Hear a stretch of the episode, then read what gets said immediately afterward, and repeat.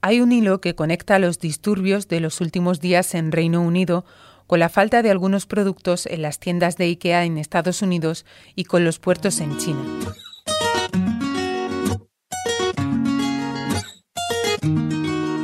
Ese hilo es el colapso logístico mundial que ha llevado al límite las cadenas de suministro y que podría llegar a amenazar incluso las próximas Navidades. Soy María Hernández y estás escuchando Las Cuentas Claras, el podcast de economía del diario El Mundo. Las Cuentas Claras. Casi toda nuestra vida viaja en barco. La ropa que usamos, los electrodomésticos, la comida, la energía. Un enjambre de 60.000 buques de mercancía se mueve a diario para garantizar que cada cosa llega a tiempo a su destino. Son vitales para las cadenas de suministro.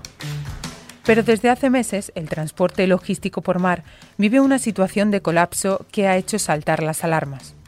Y yo hoy he llamado a Uriol Montaña, profesor de logística de la Barcelona School of Management, para intentar explicar cómo hemos llegado hasta aquí. El problema que está teniendo actualmente el transporte marítimo internacional es, para decirlo de una manera muy rápida, que la demanda está superando la oferta. Tanto que no hay barcos eh, suficientes, no hay contenedores suficientes para atender toda la demanda de transporte marítimo. Es un problema que está llegando a su punto álgido, pero que las causas ya vienen de antes de la pandemia. Antes de la pandemia hubo una reestructuración del sector de las grandes navieras, hubo algunas operaciones muy importantes, como por ejemplo la empresa danesa MERS, que adquirió la naviera Hamburg Sud, una operación muy relevante. Incluso algunas navieras hicieron fallida y desaparecieron, como la coreana Hanjin. Esto provocó que la oferta de barcos disminuyera un poco, pero en aquel momento incluso era, era conveniente. Estábamos en una dinámica de reducción de precios, incluso era conveniente. Lo que pasa es que después viene la pandemia, el consumo cae, el comercio internacional cae y evidentemente las navieras tienen que reorganizarse, empiezan a suprimir rotaciones, empiezan a quitar barcos de circulación, por lo tanto sigue decrementando la oferta de barcos. Después llegó la recuperación, pero de manera muy desigual entre unas zonas y otras, y eso hizo que las navieras empezasen a mover los barcos en función de la demanda. Los flujos habituales de transporte marítimo se descompensaron y entonces llegó el colapso. En puertos como el de Los Ángeles, los barcos pueden tardar ahora hasta cuatro semanas en ser descargados. Hay problemas en varios puertos del mundo, pero eso tiene un efecto eh, dominó. ¿Vale? Porque un retraso o un colapso en un puerto de China afecta directamente a los tránsitos y a las frecuencias eh, y a la puntualidad de los barcos que tienen que llegar, por ejemplo, a Barcelona o, a Valencia. Donde más problemas está habiendo, insisto, con efecto dominó en el resto de puertos, es en China y en Estados Unidos en Estados Unidos, concretamente en el puerto de Los Ángeles, hay esperas de dos, tres y cuatro semanas para poder descargar un contenedor.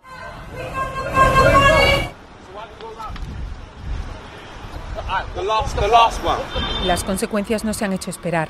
Así sonaban hace unos días los disturbios en las gasolineras británicas ante la escasez de combustible para repostar. El colapso ha retrasado las entregas en todo tipo de materiales y productos y ha disparado también los precios del transporte. La situación actual del transporte marítimo provoca eh, retrasos en las frecuencias, es decir, que un contenedor que estaba previsto que llegara hoy, pues efectivamente llegue hoy al puerto, pero no se pueda descargar hasta dentro de tres semanas. Por lo tanto, provoca retrasos en el aprovisionamiento de productos.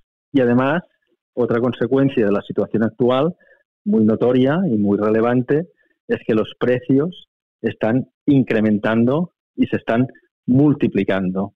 Eh, hace dos años, un contenedor de Shanghái a Barcelona podía estar sobre los mil dólares, más o menos, y actualmente este mismo contenedor, en este mismo trayecto, te puede costar entre 10 y 15 mil dólares.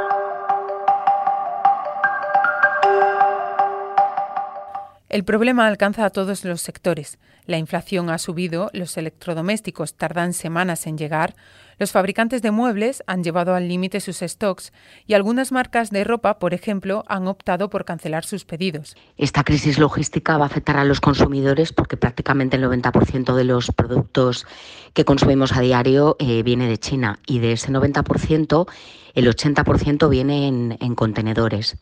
Eh, solamente hay productos que no vienen en contenedores porque no caben y son muy voluminosos, como pueden ser los coches, pero todo lo demás, en, una tienda de regentada por chinos, por ejemplo, todo lo que puedes ver ahí, todo, todo lo que hay viene, viene en contenedores. Con mi compañera Raquel Villaécija, periodista también en el mundo, quiero intentar aterrizar cómo nos afecta toda esta crisis a los consumidores de a pie. Si hay un colapso marítimo con China, porque todos, la mayoría de los productos vienen, vienen por barco, pues esto tiene un efecto en el consumo. Lo que ocurre es que la mayoría de las empresas han sido un poco previsoras y a lo largo del verano, sobre todo los meses de agosto, principios de septiembre, han hecho, han hecho aprovisionamiento para no quedarse, para no llegar a la campaña de Navidad con desabastecimiento en, en, algunos productos. En realidad afecta a todos los sectores, porque como ya hemos comentado, la inmensa mayoría de los productos que consumimos vienen, vienen de allí. Lo que ocurre es que algunas empresas sí que a lo largo de la pandemia empezaron a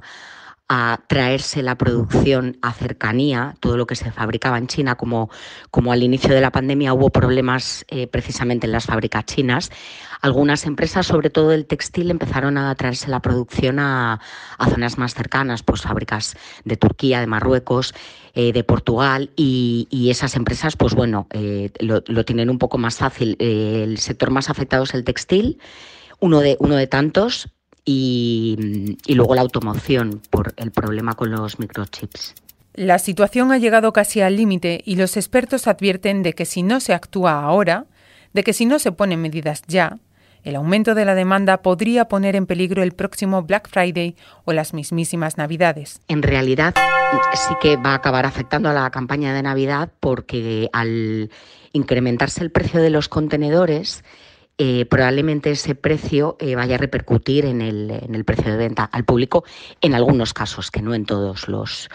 Los, eh, las asociaciones de comerciantes dicen que no lo van a repercutir, pero ha habido muchas, muchas empresas que han tenido que recurrir al transporte aéreo para poder, muchas empresas del textil, que han tenido que recurrir al transporte aéreo para poder traer mercancía. El transporte aéreo es 15 veces más caro que el, que el marítimo, por eso la mayoría de productos vienen vía marítima y, bueno, pues eso probablemente sí que tenga una repercusión en el precio final. En cuanto a si va a haber escasez de algunos productos, a priori las empresas, la mayoría de las empresas eh, han hecho sus cálculos y, tienen, tienen la mercancía prevista. Lo que ocurre es que si hay, por ejemplo, algún producto que inesperadamente se pone de moda, algún juguete, y viene de China y no está y se vende, eh, pues evidentemente ese producto ya no se va a poder no se va a poder encargar rápidamente, que tampoco podría tampoco hubiera ocurrido en unas circunstancias normales porque los los productos tardan ocho semanas en venir en barco. Pues en definitiva puede haber un se puede notar en el precio en algunos casos pero a priori no tendría por qué notarse en, las, las estanterías de las tiendas. No tendría por qué haber un desabastecimiento de productos en general.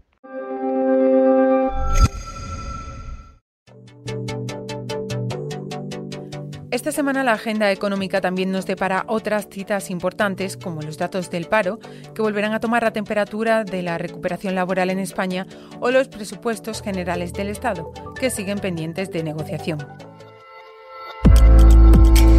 Ya sabes que puedes seguir todas estas noticias y toda la actualidad en el mundo, elmundo.es y nuestras redes sociales. Hasta aquí este episodio 30 de Las Cuentas Claras. Sergio González Valero está detrás del montaje y nosotros volvemos el lunes. Gracias por escucharnos. Las Cuentas Claras